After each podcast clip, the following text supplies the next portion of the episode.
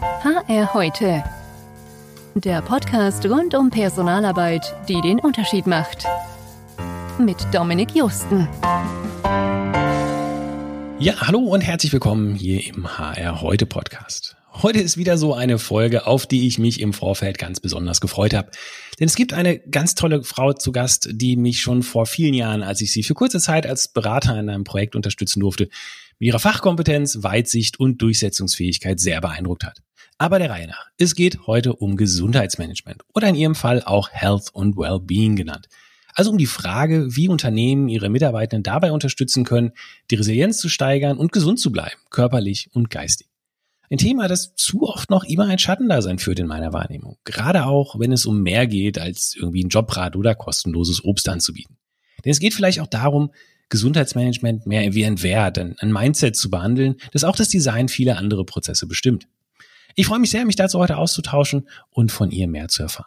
Und damit kommen wir zu meinem heutigen Gast. Denn sie hat die Relevanz des Themas schon erkannt, als ein Begriff wie Employee Experience noch gar nicht wirklich existiert hat und Burnout der breiten Öffentlichkeit noch nicht wirklich ein Begriff war.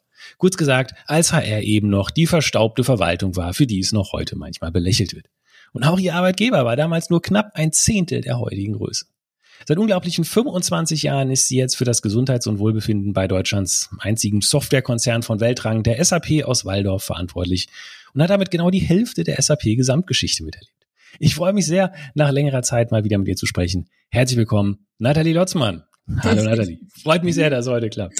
Oh, lieber Dominik, danke für die nette Anmoderation. Freut mich auch sehr, dich mal wieder zu sehen. Ganz schön. Mehr als verdient. Ich meine, man muss es ja mal wirklich sagen, also es ist wirklich ernst gemeint. Ich finde es faszinierend, wenn man das mal so zurückdenkt, was 1997 war, als ihr angefangen habt. Ja, das ist ja wirklich eine andere Welt gewesen noch, was, was HR angeht. Auch was SAP angeht. Ja. Hm. Ähm, das also kann da man wirklich sagen, ja. Damals gab, war das ganze Thema auch überhaupt Gesundheitsmanagement noch überhaupt nicht auf der Platte. Ich war dann Exot, das auf ähm, HR-Konferenzen vorzustellen. Das Thema mentale Gesundheit gleich dreimal nicht. Ja?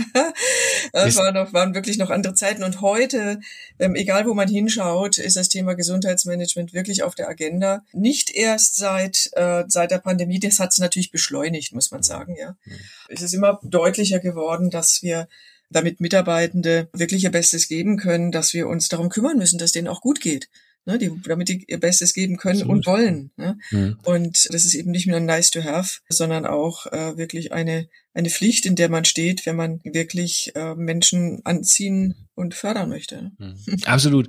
Ähm, unheimlich spannend. Lass uns mal ein bisschen vielleicht der Reihe nach auch mal so durchgehen, weil ich meine, was ja vielleicht einige interessiert, klar, 1997 war eine andere Welt, aber mhm. es, es, soll ja auch manche Mittelständler da draußen geben, bei denen die Geschäftsführung heute noch gedanklich eher in den 90er Jahren ist, was People angeht. Vielleicht von daher kannst du mal so ein bisschen erzählen, davon, dass man sich vorstellen kann, wie war das damals, als du dann zur Geschäftsführung oder zu, zum CEO damals gegangen bist und sagte, hey, wir, wir müssen hier mehr in, in Health Management investieren, wir müssen hier Gesundheitsmanagement aufbauen, weil SAP war ja noch lange nicht so groß und reich wie heute. Ja, gut, ich meine, ich weiß nicht, ob da mein Fall so besonders ähm, exemplarisch ist, weil ich habe mir ja die Stelle im Wesentlichen selber äh, geschaffen, zumindest die Art und Weise. Ich habe mich mhm. praktisch eingeschmuggelt wie ein trojanisches Pferd nur, dass aus dem Bauch, als es an Land gezogen wurde, nicht Tod und Verderben kam, ja. Im Gegenteil, sondern, ja. sondern offensichtlich was, was Gutes, was bis heute nicht nur überlebt hat, sondern auch äh, gelobt wird und, und mit Preisen Gut. bedacht wird, internen und externen Preisen. Also insofern war es ein richtiger Move. Aber ich bin damals äh, über einen externen Dienstleister gegangen, mhm. ähm, weil ich gehört habe, dass SAP eben jemand sucht und dieser externe Dienstleister hatte keinen guten Ruf gehabt am, am Markt, es ist so ein typisches Ding, was man macht, wenn man eigentlich wirklich nur eine Basis abdecken will, um so gerade compliant zu sein, ne? um die mhm. Arbeitssicherheitsgesetz zu erfüllen und eben aus einer Legal Perspective darauf schaut und dann sagt man, okay, äh, was, was nehme ich denn da, zieht es an Bord. Und ich habe mich dann über diesen Dienstleister praktisch eingeschmuggelt, habe aber vom ersten Tag an Klartext gesprochen mit dem damaligen Personalleiter war damals der Helmut Gilbert ganz toller, fand ich ähm, äh, jedenfalls. Der hat, äh, dem habe ich ganz klar gesagt, was ich hier vorhabe, dass ich sage, also ich mache das jetzt sechs Monate, zeige ich, was das bedeuten kann. Ja, also man muss da auch in Vorleistung treten dann in so einem Fall, was es auch bedeutet, wenn man das wirklich strategisch angeht. Und nach den sechs Monaten erwarte ich dann ein Angebot. Und das gibt's okay. nicht für den Preis. Ne?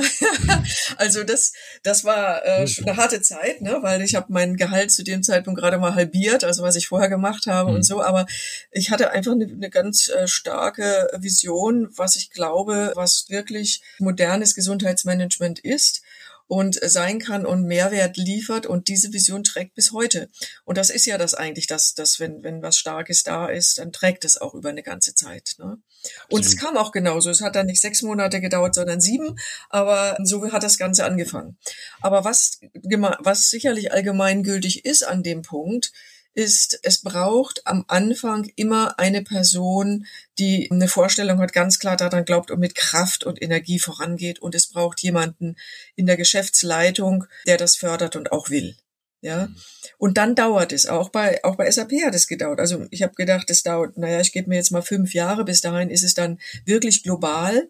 Ja, aber es hat auch weit über zehn gedauert, bis es Strukturen hatte, die, äh, die wirklich tragfähig sind, wo man wirklich von einem globalen, von einer globalen Organisation sprechen kann. Also das ist, ja, es, ist schon ein, ein Weg. Aber das ist bei allen Sachen so, wo was Neues kommt und wo jemand kommt, der, der etwas quer denkt. Damit macht man sich ja auch nicht immer nur Freunde.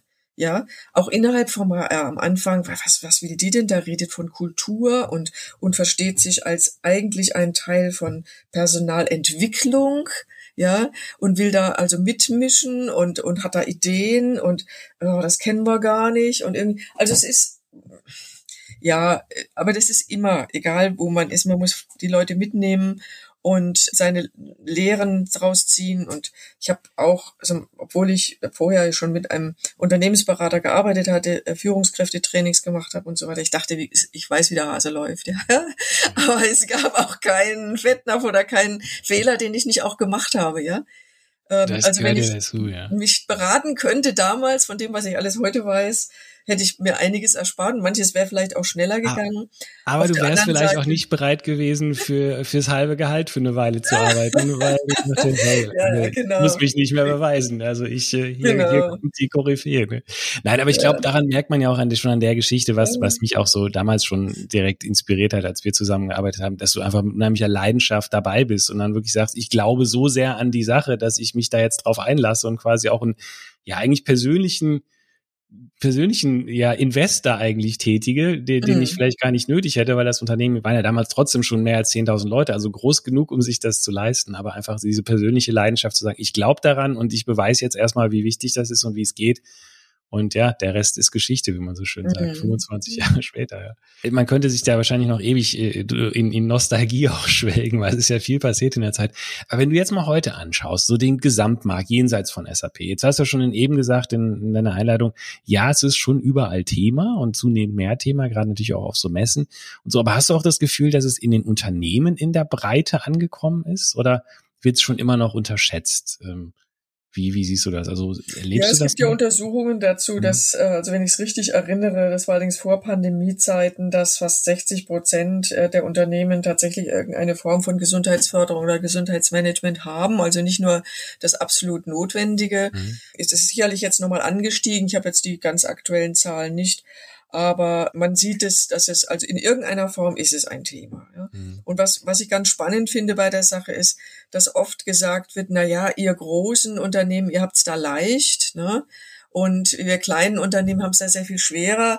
Und äh, da entgegne ich immer, ähm, dass es ähm, beides hat Vor- und Nachteile. Gerade wenn man weiß, dass das Wichtigste für die gesunde Haltung von Menschen die Kultur ist, in der sie leben, also die Rahmenbedingungen, ja, das, wie sie behandelt werden, wie sie geführt werden, wie sie motiviert werden oder wie sie mitgenommen werden, unterm Strich, ob sie sich wohlfühlen bei der Arbeit, ob sie gerne kommen, was ganz große Auswirkungen natürlich auf das Befinden und damit auch auf die Gesundheit hat das ist in kleinen Unternehmen oft noch viel einfacher herzustellen. Ja, wenn die Leitung vernünftig tickt, das heißt mit, mit gesundem Menschenverstand da ist ein positives Menschenbild hat, ja, dann, äh, dann kann das auch ohne, dass man ganz, ganz viel irgendwo sonst investiert in klassische Gesundheitsmanagementmaßnahmen, kann das völlig ausreichen oder zumindest ein, ein ganz großen Grundstock sein. Ne? Mhm.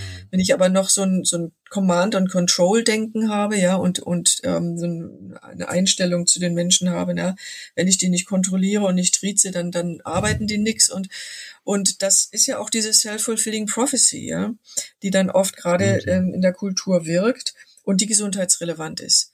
Und was man daran sieht, Dominik, ich glaube, das ist aber, glaube ich, den meisten deiner äh, Zuhörer auch, auch klar, dass Gesundheit heute ist nicht mehr nur die Abwesenheit von einer Grippe oder von einem Bandscheibenvorfall, ne, sondern es geht tatsächlich mhm. darum, um die mentale Einstellung, mentale Gesundheit und eben auch äh, die, die Leistungsbereitschaft und Leistungsfähigkeit. Das alles ist ja ein großes Absolut, Gebiet. Ja um das es geht. Ne? Das, was du auch gerade gesagt hast mit dem Menschenbild, das finde ich auch, äh, ich habe da letztens ja auch so einem neuen YouTube-Kanal, äh, der Herrflüsterer, und da habe ich auch ein Video gemacht zur Unternehmenskultur, und da habe ich auch gesagt, das Erste, was man eigentlich mal sich klar machen muss, an welches Menschenbild glaubt man jetzt eigentlich in diesem Unternehmen und welches will man auch dann leben, sozusagen, wie du schon sagtest, das, was den selbstbestimmten Menschen, der von alleine leisten will, der Spaß hat, der gerne macht, oder eben diesen Kontrollmensch, wo man denkt, wenn ich da nicht hinterstehe und aufpasse, dann tun die nichts. Und das muss man dann halt auch mal manchmal konsequent leben, weil da erlebe ich auch oft, dass das so ein, so ein Unterschied ist. Es gibt dann irgendwie auf der einen Seite von mir das Vertrauensarbeitszeit oder sowas, ja, aber dann irgendwie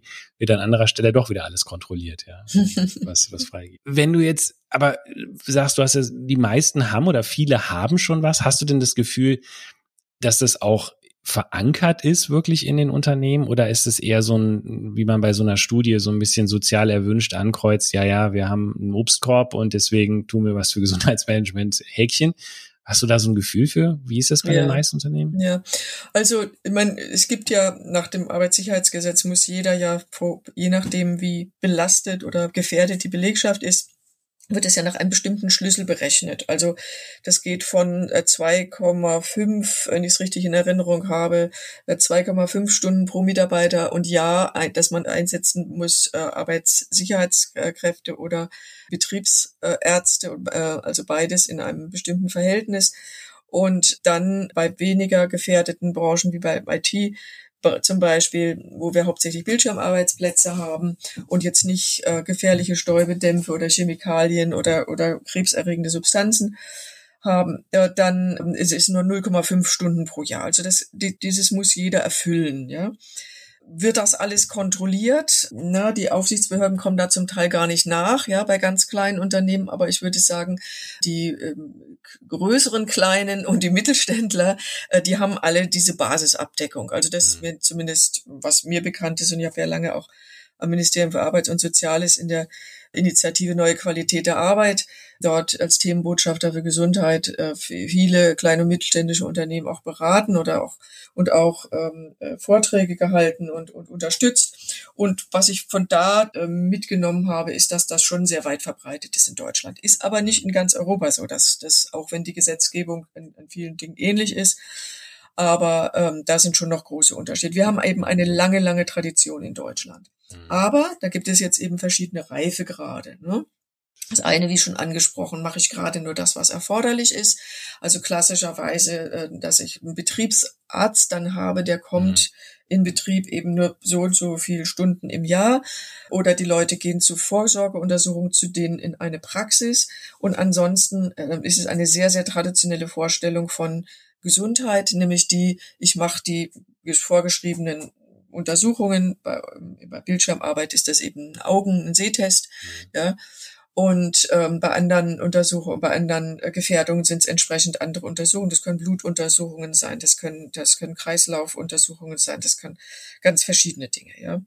Die nächste Stufe ist dann überhaupt auch ganz, insgesamt auch Gesundheitschecks anzubieten. Ne? Das ist auch gar nicht, ist alles gar nicht verpflichtend und dann eben sich Gedanken zu machen, wo sind denn Gefährdungen und entsprechende Gefährdungsbeurteilungen auch durchzuführen. Auch das ist seit äh, einiger Zeit auch verpflichtend, selbst für den mentalen Bereich. Machen das alle? Nein. Ja, das machen noch nicht alle. Und da reichen auch oft, selbst wenn man anschaut, wer macht denn überhaupt Mitarbeiterbefragungen, wie es den Leuten geht und wie sie irgendwas äh, erleben. Ja. Auch da gibt es, selbst in Deutschland, wie gesagt, mit der langen Tradition im Gesundheitsmanagement an vielen Stellen noch Bedenken, weil einfach auch Angst vor den Antworten besteht, ja, Ach, äh, dann muss ich ja was tun, ne? Besser war, ich weiß es gar nicht, ne? Oder ist auch, äh, wenn ich befrage, dann muss ich was transparent machen. Ja, du, in einem meiner Projekte damals bei SAP hat ein Kunde auch eine Mitarbeiterbefragung gemacht und die dann in der Schublade verschwinden lassen, ja, weil das äh, nie wieder drüber geredet, ja, weil die waren so schlecht und das wollte er gar nicht sich selbst die Blöße geben. Ja. Mhm. Ja, und das ist eben einfach auch eine Frage der organisationalen Reife und auch der, der Reife der Menschen, die da drin etwas zu sagen haben, sich dem zu stellen. Hm. Und das ist nicht einfach. Ne? Das ist, ich werde äh, nie vergessen, als wir dann gesundheitsrelevante Fragen auch in, in unseren Befragungen äh, eingebaut hatten, in den Mitarbeiterbefragungen, dann hatte ich versucht, auch andere große Unternehmen dazu zu gewinnen, ne? dass wir das, mhm. dass wir es gemeinsam machen, vielleicht sogar Fragen abstimmen, dass man sich so ein bisschen benchmarken kann, mhm. dass man gucken kann, was macht ihr, was machen wir und so weiter. Ich bin ja sehr gut vernetzt an Stellen. Das ist heute, um das vorwegzunehmen, kein, nicht mehr das Thema, ja. Mhm. Aber damals in den Anfängen und SAP waren ja die ersten, die überhaupt ähm, 1996 haben wir die allerersten Befragungen gemacht und wir waren 98 die ersten, äh, die es weltweit, da gab es so einen Wettbewerb, weiß gar nicht mehr, mit irgendeinem anderen IT-Unternehmen, waren wir die ersten, die es geschafft haben, tatsächlich das online weltweit auch durchzuführen, ja, sozusagen in Echtzeit. Und seitdem hat das natürlich eine ganz lange Tradition. Und um jetzt nochmal auf den, auf den Punkt zurückzukommen, es war mir nicht gelungen, mit das mit anderen Unternehmen gleichzeitig zu machen, ja, weil die Bedenken hatten. Und dann waren, ähm, ähm, dann waren äh, Ergebnisse draußen bei uns. Wir haben uns dem allen gestellt. Das wurde geleakt, ja. Und dann hat damals das Manager Magazin eine ganz üble Geschichte gebracht, ja. Mhm. Also wir waren die einzige Firma, die das gemessen hat und so, ja, und das, das ist in die Da wird am Strick gedreht dann sozusagen. Und dann ja, ja. wurde das also in die Pfanne gehauen und wie schlimm und übel und sonst irgendwas, ja. Und dann am nächsten Morgen habe ich ähm, einen Anruf bekommen, eben von einem meiner DAX-Peers, der gesagt hat, weißt du, was passiert ist? Heute, heute früh wurde ich als erstes zu meinem Personalvorstand äh, gerufen. Und der hat mir mit offenen, aufgeklappten Seiten das Manager-Magazin hingehalten und hat gesagt, sehen Sie, deswegen machen wir das nicht. Ja? Und diese Geschichte, das hat mich so empört, also weil es auch so ein, so ein Medienthema ist. Ne? Statt, also die Verantwortlichkeit, und die habe ich so viel erzählt. Und wenn ich irgendwelche äh, Interviews führe, ähm, oder führen, geführt werden darf, weiß gar nicht, wie man das ausdrückt, also Interviewee bin, irgendeinem der klassischen Medien, ich erzähle das immer. Ja, und ich sage, wir haben Pressefreiheit, ja, aber ich darf mir was wünschen, das muss nicht in Erfüllung gehen, aber mein großer Wunsch ist, dass verantwortlich damit umgegangen wird, insofern, dass das mit ermutigt wird, ja, Dinge zu tun. Und wenn damals hatte man ja die Wahl gehabt. Man hätte auch sagen können, ja, natürlich kann man darüber berichten, aber man hat auch sagen können, Mensch, wie, wie toll Super, und mutig, dass, dass die das ja. machen. Genau, ja, ja, hier sind Ergebnisse. Wir sind sicher, dass es in anderen Häusern auch äh, ähnlich der Fall ist. Dann kann man noch ein bisschen wissenschaftlich was dazu tun oder Leute befragen und sonst irgendwas und den Pfad ebnen, statt drauf zu hauen. Ja. Und ich bin unglaublich stolz gewesen damals, dass es keine, intern keine Wellen geschlagen hat, mhm. ja. Es wurde einfach abgehakt. Also sagen, ja, sowas passiert, ist eben so, hält uns nicht davon ab, an das weiterzumachen, an was wir glauben. Also das fand ich einfach, fand ich richtig gut. Ja. Hm, das glaube ich. Und ich, ich finde es auch nochmal gerade, während du das so erzählst, und man, man merkt so im Nebensatz, wie lange das auch mal her ist, weil ich meine, das ist, da gab es noch kein Google, da war noch kein Facebook gegründet, das war noch eine, wirklich eine andere Welt. Heute wäre, ist ja so eine Umfrage in, in Echtzeit durchzuführen kein, kein Thema mehr, aber damals war das wirklich noch eine ganz andere andere Welt. Da sieht man mal, wie früh ihr daran bereit wart, beteiligt wart. Ja. Was, was mich mal interessieren würde, vielleicht so ein bisschen, wie deine Meinung dazu ist, weil wenn man sich mit dem Thema Resilienz und so beschäftigt und auch mit Stressoren und sowas, dann hat man schon den Eindruck, dass viele oder einige dieser Stressoren durchaus auch von HR selbst gemacht werden, ob das jetzt Leistungskontrolle sind oder eben ne, Arbeitslast, Reisen, was auch immer. Wie sehr findest du oder würdest du sagen, dass eigentlich so diese, dieses Gesundheitsmanagement, dieses Vorsorge irgendwo auch als Mindset allgemein im Prozessdesign oder auch zum Beispiel in der Auswahl von Führungskräften, in der Führungskräfteauswahl, in der Art, wie ein Feedbackgespräch geführt wird, also sowas verankert werden muss, weil habe manchmal das Gefühl, man, man macht sich die Probleme selber durch irgendwie ne, schlechte Feedback-Prozesse oder sowas. Und indem man irgendwelche Führungskräfte äh, auswählt, die halt fachlich äh, toll sind. Und da muss man sie hintenrum wieder auflösen, zu versuchen mit Gesundheitsmanagement. Ist es, äh, willst du das, siehst du das ähnlich oder wie, wie siehst du da, da so diese, die, die Schnittstelle, der, der Zusammenhang zwischen diesem Vorsorge und auch sonstigen HR-Prozessen? Ja, ich meine, da machst du jetzt das ganz große Fass auf. Ne?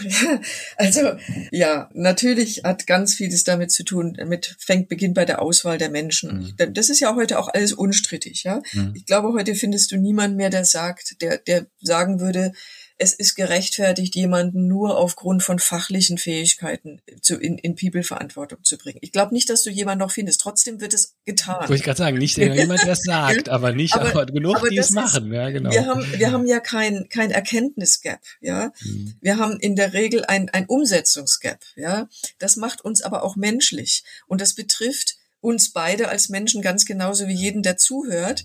Jeder von uns, wenn wir ehrlich sind, findet, weiß von sich Sachen, wo wir Erkenntnisse haben und einfach nicht in die entsprechende konsequente Umsetzung kommen. Ja, so das ist auch ähm, insgesamt menschlich. Ja, trotzdem sehe ich ganz klar eine Entwicklung in, in der mhm. Richtung. Ja, ähm, wir haben und da hat übrigens auch eine Nachbarschaftsdisziplin, nämlich Diversity Management, was ich ja auch aufgebaut mhm. hatte bei SAP, mhm. hat auch mit dazu beigetragen. Ja, weil das ganze äh, das Thema Frauen in Führungspositionen oder überhaupt für attraktiver für mhm. Frauen zu sein, da hat sich ja gerade auch im HR und im Recruiting einiges getan an Bewusstsein, wie ich zum Beispiel Stellenausschreibungen mache ja, dass, ähm, dass ich das hinterfrage, dass ich bestimmte Schlüsselworte eher Männer anziehen oder eher Frauen anziehen. Und über diesen Umweg hat sich schon auch einiges getan, äh, sich bewusster zu sein, wen ich wie anspreche. Ja, also das sind alles so Nachbarfelder. Und ähm, das wunderschöne Wort Zeitgeist, was ja genauso wie Kindergarten äh, sich ja, Einzug in die englische Welt gefunden hat, ja, weil es ja. gar keine direkte Übersetzung gibt. Also auch der Zeitgeist insgesamt entwickelt sich ja in die Richtung. Mhm, ja, ich vergleiche es immer so mit einem Bild und sag, also jeder von uns kennt ja am, am großen Flughäfen diese diese horizontalen Fließbänder, ja, mhm. so, die bewegen sich in einer bestimmten in einer bestimmten Geschwindigkeit, Fließgeschwindigkeit sage ich jetzt mal. Und du hast die, kannst dich, wenn du drauf bist, kannst du dich entscheiden, ob du noch schneller gehst, aber selbst wenn du drauf bleibst, bewegst du dich. Mhm. Und das ist für mich immer so das Symbol äh, der Entwicklung, die alles nimmt. Ja, also selbst die, die sich nicht bewegen, werden bewegt. Ja, im Laufe der Zeit, aber du kannst natürlich trotzdem etwas schneller oder weniger schnell machen. Und natürlich will ich hier nicht das Idealbild malen. Wieder bei, uns äh, gibt es natürlich auch noch solche und solche, aber wir sind da, glaube ich, auch was die Umfragen zeigen, schon sehr weit. Aber trotzdem gibt es natürlich auch ähm, jede Menge Unternehmen noch, ähm, die in ein, wo Command- und Control-Führung und relativ wenig Bewusstsein dafür da ist, wie ich, ob ich Ausschreibungen mache oder wen ich da äh, befördere und ob mhm. das das, was man mhm. früher Soft Skills nannte, ob das im Vordergrund steht, ja. Mhm. Aber nichtsdestotrotz ist die Entwicklung ganz eindeutig in diese Richtung. Hm. Ich, ich würde mal ganz kurz, vielleicht, wenn das okay ist, kurz auf diese eine Frage, wo du eben schon angefangen hattest zu erzählen, mit diesen verschiedenen ne, Basislevel, fortgeschritten und sowas ankommen. Wenn man jetzt äh, Geschäftsführer ist oder so oder Personaler und das hört und denkt, okay, ähm, was habe ich denn jetzt schon? Dann prüfen die sich selber, okay, sie haben den Betriebsarzt und sie haben vielleicht auch irgendwie noch jemanden, der ab und zu mal so ein bisschen Fitnessübungen äh, oder was auch immer was macht kann man das so ein bisschen an, an, an Dienstleistungen oder Services ähm, vielleicht festmachen, was du so da äh, zu diesem Basisangebot mal jenseits von gesetzlicher ähm, Verantwortung so sehen würdest, was halt so macht und dann ja, wenn ich jetzt weiterkommen will, ich will jetzt fortgeschrittener, was für einen konkreten Service müsste ich dann vielleicht zusätzlich anbieten oder was würdest du empfehlen? Ja, also das, das Allerwichtigste ist natürlich, dass, dass alles das, was ich mache, zu mir, zu der Kultur passt. Mhm. Ne? ist ja klar. Okay. Dass man weiß, was seine eigenen Leute brauchen. Ne? Mhm. Also wo, was arbeiten die, welche Gefährdungen, welchen Gefährdungen sind sie da aufgesetzt, entsprechende Analysen zu machen mit den Arbeitssicherheitskräften zusammen, dass man guckt, wo sind Stressoren, wo sind Gefährdungen in der Art und Weise des, des Arbeitsablaufes, oder von Substanzen her oder von Arbeitsumständen her. Und dann vor allem auch mit den Leuten sprechen. Das heißt, sie einbeziehen. Ja, zu gucken, was, was wünscht ihr euch eigentlich? Also es ist so eine Mischung. Also, dass man nicht so paternalistisch sagt, na, dann macht man das und das, sondern sie auch fragt, dann sich auch beraten lässt. Das Gute ist in Deutschland, wir haben das Präventionsgesetz. Und mit dem Präventionsgesetz sind insbesondere auch andere Kostenträger, zum Beispiel Krankenkassen, dazu aufgefordert, explizit aufgefordert, zusammenzuarbeiten mit anderen Playern, zum Beispiel Arbeitgebern, um Vorsorge, also Gesundheitsvorsorge zu leisten. Das heißt, ich komme wieder darauf zurück, von was ich äh, vorhin schon einmal erwähnt hatte. Es braucht jemand, es braucht den erklärten Willen der Geschäftsleitung. Wir gehen da jetzt was an. Und es braucht jemand, an den etwas delegiert wird, der sagt, okay, du hast das Mandat, jetzt mal zu schauen, dich beraten zu lassen oder uns beraten zu lassen. Das heißt, an Krankenkassen zum Beispiel zu gehen. Auch die Unfallversicherungsträger, Berufsgenossenschaften haben einiges in petto, unterstützen gerne. Das heißt, da gibt es viele Angebote auch zu bestimmten Kursen, dass ob das Gesundheitstage sind, ob das äh, also wo zum Beispiel äh, bestimmte Messungen durchgeführt werden, ob das zu bestimmten Krankheitsbildern ist, ob das Blutdruckmessungen oder äh, Cholesterinmessungen oder vom Rückenvermessungen sind. Gerade so den Unterschied zwischen vorderer Muskulatur, Bauchmuskulatur und Rückenmuskulatur, wo sollte man stärken, solche Dinge anzubieten. Äh, Stressbewältigungskurse, Rückenkurse, alle möglichen Dinge, Entspannungskurse. Es gibt alles äh, Mögliche, was, ähm, wenn es entsprechend zertifiziert ist, sogar von den Krankenkassen übernommen wird.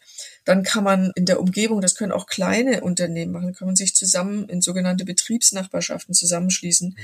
Dann kann man zum Beispiel so Sonderkonditionen machen, meinetwegen, wenn man kein eigenes Fitnessstudio oder keinen Raum hat, wo man ein bisschen was an, an sportlichen Dingen reintut, was man eben gestartet, dass die Leute das benutzen, wo man dann äh, zum Beispiel vergünstigte Beiträge mhm. zu, für den Fitnessstudio und der Umgebung als Beispiel. Und äh, das sind ja alles Möglichkeiten, die auch wieder das mich als Arbeitgeber attraktiv machen. Attraktiv, ja, das spricht sich herum und sagt, Mensch, ich bin hier auf dem Ticket, ja, so wie es ein Jobticket gibt für den für den öffentlichen Nahverkehr, kann man das auch als ein Goodie geben und sagen, also ich habe hier, ihr könnt wählen zum Beispiel, ja, zwischen dem Studio da oder dem Kurs da oder wie auch immer. Also im Prinzip sind da der Fantasie keine Grenzen gesetzt, was eben auch attraktivitätswirksam ist, aber eben auch gesundheitswirksam. Und das Wichtigste ist Kultur. Und äh, also da, dass sich jemand drum kümmert. Ne? Also dass mir, dass ich als Mitarbeitender dass das wichtig ist, dass das wichtig genommen wird, dass das Angebot überhaupt besteht. Ne? Mhm. Aber nichts ist so wirksam letztlich wie die persönliche Ansprache. Ne? Es gibt ja mhm. diesen alten Satz, Satz, ich weiß gar nicht, ob das von Peter Drucker war oder von wem, im Zweifelsfall ist es immer von äh, dieses äh, Culture Eats Strategy for ja, Breakfast. Ja, ne? Genau. Mhm. Das heißt, du, wenn du ganz viel solche Dinge dir überlegst und du, du schüttest die aus wie so ein Füllhorn, ja, aber die Leute werden immer einfach übel behandelt und die Führungskräfte mhm. haben keinen guten Stil und vertrauen ihren Leuten nicht, dann, dann nützt das nichts. Ne? Oder genauso, oder wenn du sagst, ja, hier sind die und die Möglichkeiten, manche sagen ja auch, auch während der Arbeitszeit oder wie auch immer, und das ist offiziell wird das so gesagt, aber unterm Strich ist die Kultur so, wehe du machst's, ja. Mhm. Also, äh, also das gibt's ja genau. alles, ne? Und wir bieten das an, aber bitte genau, aber überlegt euch gut, ob ihr das machen wollt. Das ist sehr teuer, nur wenn es wirklich nötig ist. Genau. Genau. genau. Also auch, auch in einem großen Unternehmen gibt's ist natürlich alles nicht einheitlich. Ne? Da gibt's auch solche und solche, aber wie gesagt, du hattest ja gefragt, welche Möglichkeiten ja, ja. gibt es. Mhm. Ganz wichtiges Thema beim Thema mentale Gesundheit ist okay. das sogenannte EAP, Employee Assistance Program. Das ist äh, in der Regel leider meistens für kleine Unternehmen nicht zugänglich, weil die äh, ERP-Anbieter, also da kannst du 24 Stunden am Tag, mhm. können die und kann man anrufen, wenn man irgendwie in Not ist. Äh, meistens auch die Angehörigen und mhm. man kriegt so und so viele Stunden, wenn es erforderlich ist, einen Psychotherapieplatz, was natürlich gerade in der heutigen Zeit, wo so viele Wartezeiten sind, sehr, sehr äh, wirksam und, und hilfreich sein kann. Mhm. Für kleine Unternehmen ist das oft nichts, weil diese Anbieter den, der administrative Aufwand mit Berichten und, und sonst irgendwas für sehr schwer ist, sehr viel ist und dass sie deswegen in der Regel ähm, das erst ab einem äh, mittleren Unternehmensgröße machen. Kannst du das Aber, Mitarbeiterzahlen ungefähr festmachen? Äh, oh, das, äh, da hat sich vielleicht auch was erinnert. Ich habe das eingeführt vor langer Zeit. Ich bin, ja, ich, das war, ich, ich muss ehrlich sagen, genau. aber guckt ja. einfach, wenn man ERP eingibt, da sind ganz viele Anbieter da und mit denen kann man ja mal sprechen, ab was wann das ist. Aber es gibt natürlich auch andere Möglichkeiten. Entweder man tut sich zusammen, das mit in der Betriebsnachbarschaft zum Beispiel und sagt, wir wollen das gemeinsam machen, bis wir diese Größe haben. Ja, ja stimmt, solche Dinge, Kreativität. Oder man macht was ganz anderes und das machen auch einzelne Firmen, dass man sich, äh, dass man etwas vereinbart mit einer psychotherapeutischen Praxis zum Beispiel in der nächsten größeren Ort und sag, pass auf, äh, wir haben, wir zahlen hier hm, entweder eine Grundgebühr, einfach, dass es so eine Bereitstellung sozusagen ist, mhm. oder wir zahlen mehr als normalerweise üblich. Das muss ja ein Anreiz sein, dass man sagt, mhm. okay, wenn von uns jemand kommt, dann nimmst du den extra und wir bezahlen das äh, auf privater Ebene oder irgend sowas, ja. Mhm. Also auch das ist denkbar. Ne? Aber ich glaube, auch jetzt wird, wie weiß wieder jemand, was ich am Anfang mit äh, faszinierender Durchsetzungsfähigkeit meinte. Einfach, wie du sagst, die Kreativität zu überlegen, ich will das und nicht, ich lasse mich jetzt nicht von, ja, nee, das geht nicht, abschrecken, sondern dann überlege ich halt, wie geht's halt doch. Ne? Genau. Wilde Entschlossenheit, ich Wilde Entschlossenheit, das, das, Aber das, das, geht, das ja. geht dann und das geht, das geht, geht für jeden, ja. Jeder, der sagt, ich bin hier, das ist so klar, dass der Business Case, über den muss man sich natürlich im Klaren sein. Ne? Hier ist ein Business Case da, den was je nachdem, wie die Geschäftsleitung tickt. Manche sagen Common Sense, okay, sehe ich ein. Ja. Jemand anders sagt, ich will Zahlen sehen, aber die gibt es alle, da helfen auch ERP-Provider dabei. Die, die Datenlage ist eindeutig, was das bringt das ist jetzt nur einfach ein Beispiel, sich nicht ja. unterkriegen zu lassen, nur weil man davon, das eben äh, noch unter dieser Grenze liegt. Und ja. das ist wahrscheinlich auch der wichtigste Tipp an Geschäftsführer, so zu machen wie, wie deine damals. Und wenn sie jemanden haben, der mit so viel Leidenschaft dafür etwa sich einsetzt, die auch machen zu lassen, ja, und nicht, mhm. nicht, nicht äh, direkt wieder äh, zu demotivieren. Ja. Lass uns auch vielleicht zum Schluss nochmal so ganz kurz ein bisschen Ausblick machen. Wo steht ihr denn jetzt eigentlich? Was steht bei euch? So, ihr habt ja gerade auch, du hast ja mal, öfters mal Preise gewonnen, jetzt gerade auch wieder, glaube ich, vor gar nicht so langer mhm. Zeit, diesen, wie heißt der, EU-OSHA, USHA Award. Mhm. Wo, worum ging es da eigentlich? Wofür wurdet ihr da ausgezeichnet? Und ja, was sind, was sind so eure weiteren äh, Pläne so eigentlich im, nächsten Bereich? Ja, das ist ganz spannend. Wir haben jetzt äh, gerade den Corporate Health Award gewonnen von EUPD und Handelsblatt als Partner. Das ist so der renommierteste umfassendste für Deutschland. Da ging es gerade um diese ganzheitlichen Ansätze, ja, die, die wir haben, dass alles miteinander vernetzt ist und wie viel wir da haben. Wir sind da wirklich an vielen Stellen für und bin ich auch unglaublich stolz auf dieses Team, was das jeden Tag stemmt, ja. Der EU-OSHA Award, der war ein bisschen spezieller, weil da, da sind wir durch eine nationale Ausscheidung gegangen und da war das sehr speziell auch dafür, dass es eine Toolbox gibt, wo Führungskräfte Informationen insbesondere rund um das Thema Sicherheit auch bekommt. Und äh, wir haben uns beteiligt an einem großen, das heißt Light in the Load, eine Aktion, ein, eine Kampagne äh, und haben dabei das Thema Arbeitslast, also für Gewerbetreibende, ja, wo, wo es oft ja um physische Arbeitslast geht, mhm. also äh, die, die Last zu mindern, zum Beispiel durch ergonomische Arbeitsplätze oder Unterstützungen. Und wir haben das auch mit als Metapher genommen, Lighten the Load, um auch die psychische Last zu, ja, und, und, äh, zu mindern und haben aufgezeigt, wie, wie, was ist eigentlich die Gemeinsamkeit? Das ist nämlich die Tension, also die, die Anspannung. Ne? Wenn wir, auch wenn wir ähm, Wissensarbeiter sind, unter großer, großer Anspannung sind, dann schlägt sich das einfach nieder in der Muskulatur. Und die meisten Laien denken, dass zum Beispiel ein Bandscheibenvorfall ein Problem der Wirbelsäule ist. Ist es aber gar nicht. Mhm. Äh, sie kriegt dann ein Problem, aber das, mhm. die, die Ursache sind, ist der, sind die Muskelzüge, ja, also die Anspannungen und die Dysbalancen, die durch unterschiedlichen Muskelzug passieren. Also insofern haben wir da ein großes Ding ausgemacht und, ins, ähm, und, und ganz viele Aktivitäten gemacht. Aber du hast ja gefragt, was ist die hm, Herausforderung, genau. ja? Ja, also was, was steht bei euch an als nächstes sozusagen auch, ne? Was sind so genau. eure Pläne, ja? Also die große Herausforderung, und das ist ganz interessant, vielleicht auch für dich, weil, das, weil die Herausforderung an sich, die Überschrift hat sich nicht geändert in ganzen Zeiten. Ja, nämlich die Herausforderung ist immer, wie kann ich noch mehr Menschen erreichen, ja, also sowohl in, in der Info dass es nicht untergeht in der Informationsflut, was es alles für Möglichkeiten gibt. Und wie kann ich noch mehr Menschen dazu bringen, dass sie dieses Erkenntnis-Umsetzungsgap schließen? Mhm. Ja, also das heißt, es muss sich ja attraktiv machen, ja, also durch welche Tools, welche kleinen, ja, das Nudging, ne, wie kann ich auch, auch so organisieren, dass das Richtige automatisch passiert, ne, solche Sachen. Und deswegen ist also das, das große, man sagen, gibt so verschiedene Evolutionsstufen des Gesundheitsmanagements. Ne? Wir hatten ja von der legalen Perspektive, mhm. da sage ich mal Gesundheitsmanagement kann man es noch gar nicht nennen, aber 1.0. Und dann ist zweite Ebene, der zweite Schritt ist dies auf einer Benefits-Perspektive zu sehen, haben wir auch schon gesagt. Also dass mhm. man sagt, ja, die Leute haben was davon, wir sind auch, wir sind auch attraktiver, ne, da, und wir haben rausgefunden, die brauchen ja vielleicht ein bisschen Stressbewältigung und dies und das, so die zweite Ebene, ne. Das ist noch Gesundheitsförderung.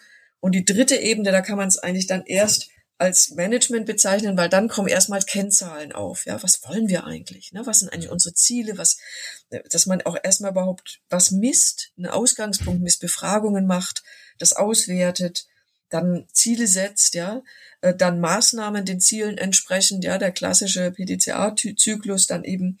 Und das ist eigentlich Stufe drei, ne? Und die nächste Stufe ist dann, dass es tatsächlich auch in einer Strategie verankert ist, die außerhalb von Gesundheit liegt. Ne? Also in mhm. einer HR-Strategie zum Beispiel, in der People-Strategie. Ja, das ist, das ist auch andere Bereiche durchdringend in der Zusammenarbeit und so weiter. Und die höchste Stufe, die fünfte Stufe, die wir jetzt anstreben, das ist die, es so in der gesamten Kultur zu verankern, dass es mitgetragen wird und uns im Prinzip gar nicht braucht dass also die Führungskräfte das selber machen, dass die Managing-Direktoren in den Ländern das selber machen, ja, von sich aus auch entsprechend auf Prozesse achten, die gesund sind und so weiter. Und da gehört dann das große Rad mit rein, äh, mal anzuschauen, wie gesund oder krank sind denn eigentlich unsere Prozesse, unsere Strukturen, Absolut, ja? ja? Also und das entsprechend abgeleitet, wie gesund machend und krank machend. Ich meine, jeder von uns kennt, wie wahnsinnig ein das machen kann. Ja, wenn, wenn man in Bürokratie äh, versinkt mit irgendwas, Absolut, was ja. eigentlich ganz einfach lösbar wäre, ja? ja. Oder wenn die Technologie nicht funktioniert, ja. Oder wenn, wenn, ähm, wenn ich für irgendetwas, auch in Strukturen, wenn, wenn dauernd, soll man sagen, Störungen im System sind, weil irgendwelche Rollen um Menschen herum gebaut werden, ja, aus historischen Gründen oder sonst ja. irgendwas, was alles behindert, ja, ja, weil weil nicht in Konflikt gegangen wird oder weil sonst, also ich denke, da kann jeder sich Sachen dazu denken und hat schon erlebt. Hunderte, ja. und genau. das ist extrem auch gesundheitsrelevant, ja, weil ob ich mich, im Prinzip ist alles, was mich ärgert, kann ich auch nachweisen. Ne? In, in mir ja. kann man heute alles messen, was das für physiologische Auswirkungen hat. Ne? Auf äh, physisch und mental. Ne? Also Ärger zu minimieren oder produktiv zu machen, also zwischenmenschliche Ärger, den wirklich gut zu gestalten. Und äh, Reibung kann ja tolle Sachen freisetzen, ja, wenn es gut gemanagt ist. Aber das ist eben der Punkt. Ne? Was guckt man auch hin? Ne? Ja. Guckt und man hin, hört man sich das an und ist ein wirklicher Wille da zur Verbesserung. Und das übrigens ist eigentlich im ursprünglichen Sinn ja gar nicht Gesundheitsmanagement gewesen. Wir definieren das heute mit so, mhm. zum Beispiel Ideenmanagement. Ja. Ideenmanagement gut gemanagt ist gesundheitsrelevant. Wenn Menschen merken, ihnen wird zugehört, na, ich habe hier eine Idee, eine Verbesserung, ich bringe das ein und da wird tatsächlich was umgesetzt, meine Stimme wird gehört. Das ist Warum ist es gesundheitsrelevant? Weil es befriedigend ist, ne? weil es, weil es äh, Wertigkeit gibt, ne? weil es Sinn gibt. Ne? Meine, meine Haltung, ich zähle auch als Person, ich werde gehört. Absolut. Ja. Und ich glaube, das war jetzt gerade ein sehr wunderschönes Schlusswort, alles, weil genau das Wichtigste zusammenfasst. Ja, äh, gutes Gesundheitsmanagement ist eigentlich Kultur, ist eigentlich Verstehen dafür, all die Problemdinge abzubauen und hier und da auch ja, wegen Kleinigkeiten sich das nicht immer wieder kaputt zu machen. Also ich habe auch schon früher oft Geschichten erzählt, wo ich, wo man sich rückblickend denkt, wenn ein Manager für irgendwie 200 Euro Ersparnis für über drei Jahre irgendwelche Leute frustrieren mit, mit Entscheidungen oder so. Man denkt, Leute, behaltet doch mal im Hinterkopf, was das mit den Leuten macht, wenn ihr sie frustriert, nervt, ärgert, äh, äh, gering schätzt, was auch immer, ja, ihnen misstraut, all solche Dinge, das sind eben mhm. auch alles Dinge, die, äh, wie du es gerade sehr schon gesagt hast, die die Gesundheit nicht fördern. Nathalie, ich, wir sind am Ende der Zeit und auch der Zeit, die ich dir geschickt hatte. Deswegen ganz herzlichen Dank äh, für, für die ganzen Impulse. Ich finde es nach wie vor total spannend, auch weiter zu verfolgen, äh, was ihr da macht und kann nur jedem raten, das mal, ja, als, als Vorbild sich auch zu orientieren, ja, was ihr vor in den letzten 25 Jahren aufgebaut habt.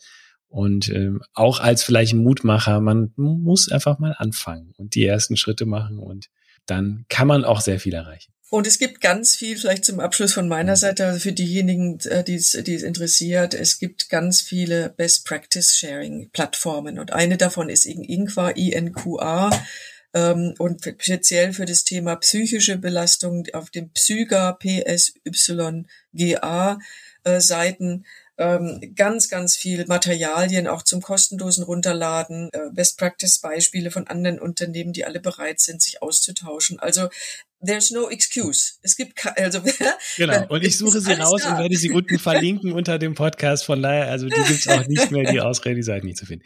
Nathalie, ganz, ganz herzlichen Dank. Es hat mich ja. sehr gefreut, äh, zu sprechen und auch über dieses wichtige Thema äh, von dir zu hören und äh, fand es wirklich cool. Und ja, wünsche dir jetzt erstmal noch einen wunderschönen Nachmittag. Mhm. Herzlichen Dank für die Zeit und weiter alles Gute. Gerne, Dominik. Bleib gesund. Das war HR heute. Der Podcast rund um Personalarbeit die den Unterschied macht.